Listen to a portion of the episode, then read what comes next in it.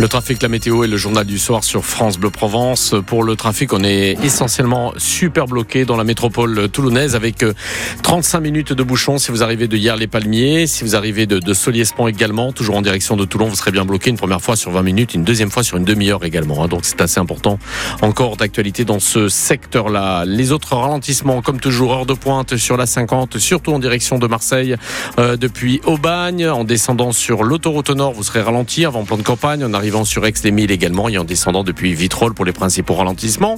Pour la météo, un ciel qui restera couvert cette nuit, quelques pluies euh, demain euh, sur la Provence, on y revient dans un instant et puis en milieu d'après-midi, un vent qui va se lever euh, d'Arles au golfe de Fos où il va souffler particulièrement fort.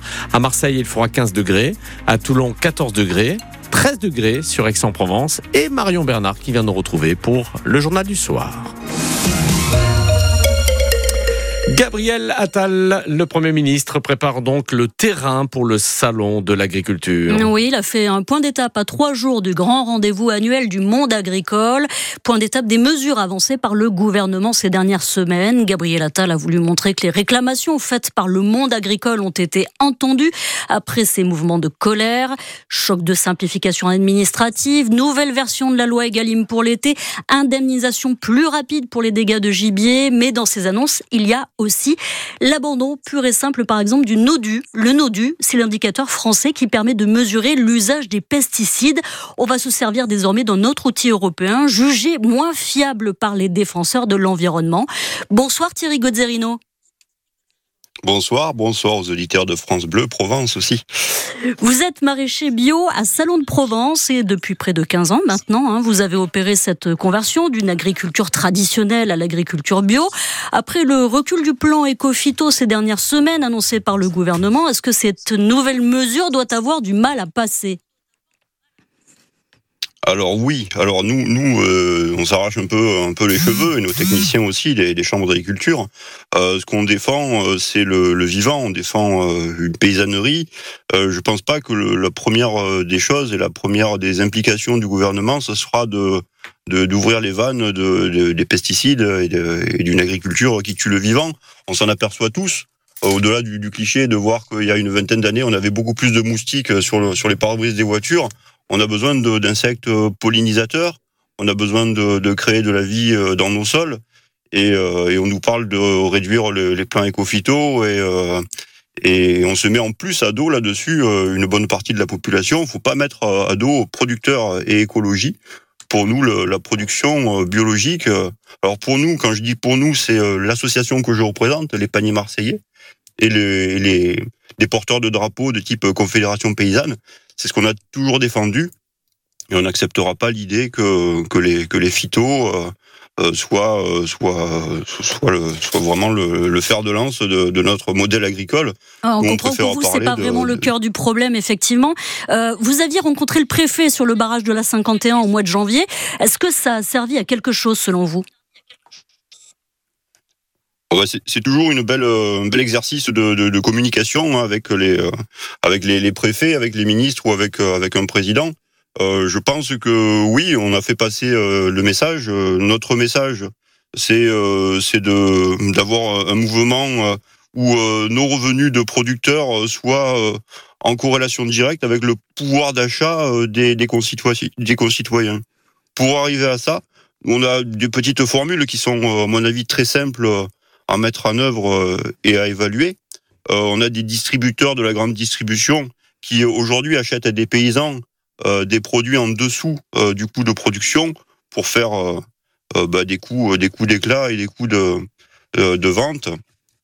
quand souvent pour trois produits achetés agricoles le, le, quatrième est offert, c'est souvent sur le dos des producteurs. Donc, ce qu'il faudrait faire, c'est tout simplement calculer un coût moyen pour la production, de salade, de tomates ou de, pommes de terre ou, euh, d'autres euh, d'autres euh, d'autres productions et légiférer et se dire que on ne vendra, on achètera la grande distribution n'achètera jamais à un paysan en dessous de ce coût-là. Et là, on arrive on arrive à parler aux consommateurs aussi d'égal à égal que la grande distribution réduise ses marges euh, ça serait vraiment l'idéal. L'idée, euh, c'est toujours de d'avoir un revenu pour des paysans, une souveraineté alimentaire, surtout, parce que quand on a des, des, crises alimentaires, on est très content d'avoir des paysans dans un petit rayon de quelques kilomètres euh, autour de chez soi. Alors justement, on, que, surtout, euh, Monsieur Gozzerino, on sait que euh, le président de la République doit aussi faire des annonces à l'ouverture du, du, du, salon agricole, du salon de l'agriculture qui se tient ce week-end. Vous attendez beaucoup de ça ou vous êtes un peu déçu, peut-être en tout cas désabusé de, de ce mouvement? Ben là, on prépare le terrain, hein, comme euh, comme l'a dit votre votre journaliste juste avant. Euh, nous, on est paysans. Euh, au-delà de préparer le terrain, il faut que le semis soit de soit de qualité. Nous, ce qu'on attend, c'est pas tellement de, de, communication, mais vraiment bah, des actes.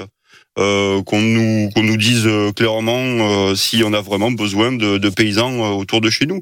Nous, en tout cas, ce qu'on remarque, c'est qu'à chaque fois qu'on fait des événements de type fête de l'agriculture paysanne, il y a énormément de consommateurs autour de nous et ce sont des gens qui reviennent. Euh, tout simplement, euh, pour une fois, euh, mettons en difficulté les acteurs de la grande distribution et mettons à l'honneur les gens qui défendent et qui portent un drapeau tricolore de consommer mieux, de manger mieux.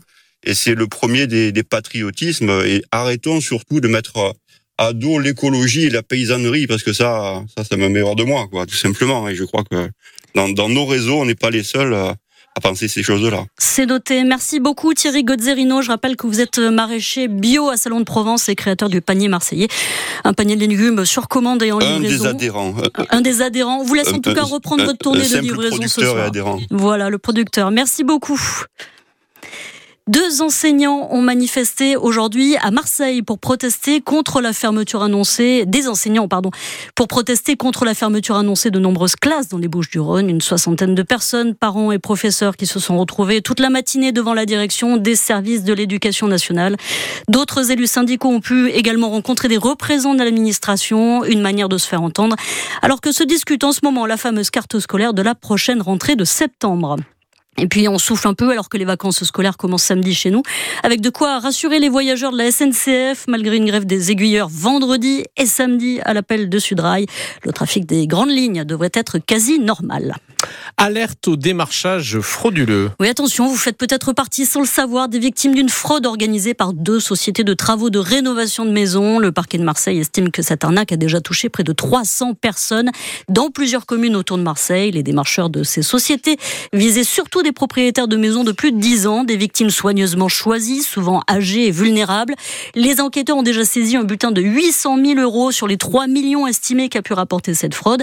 Fraude dont la méthode était bien rodée, Philippe Imaginez un coup de sonnette. Vous ouvrez face à vous une ou deux personnes en apparence bienveillantes. Bonjour, nous vous proposons un contrôle gratuit de votre maison pour voir si elle correspond bien aux nouvelles normes de notre fichier national.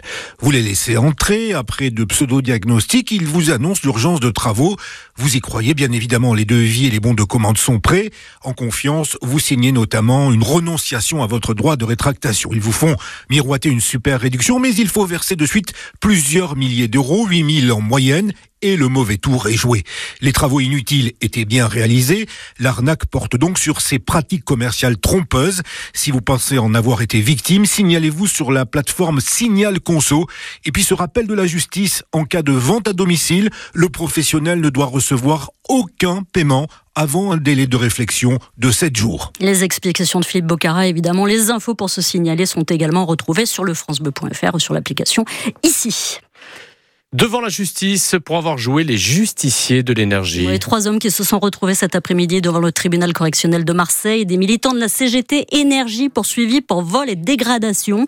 Pendant la crise sociale de la réforme des retraites, ils ont mené une action Robin des Bois en empêchant Enedis de procéder à des coupures de courant dans les quartiers populaires de Marseille. En face, la direction d'Enedis met en cause les 30 000 euros de préjudice que le geste a coûté. Avant l'audience sur les marches du palais de justice, vous avez rencontré Laurent Grollet, des militants venus toute la France pour soutenir les trois prévenus.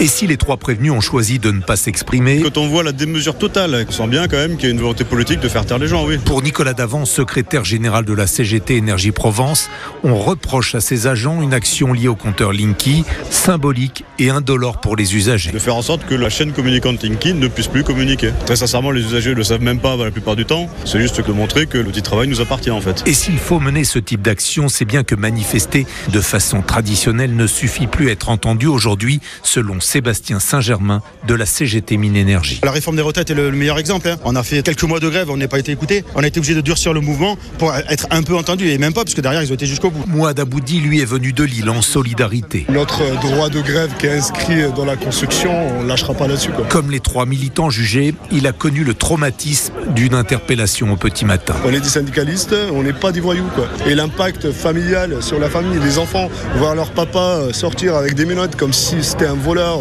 violent. Selon le syndicat, un millier de dossiers disciplinaires ou judiciaires viseraient en ce moment des militants CGT.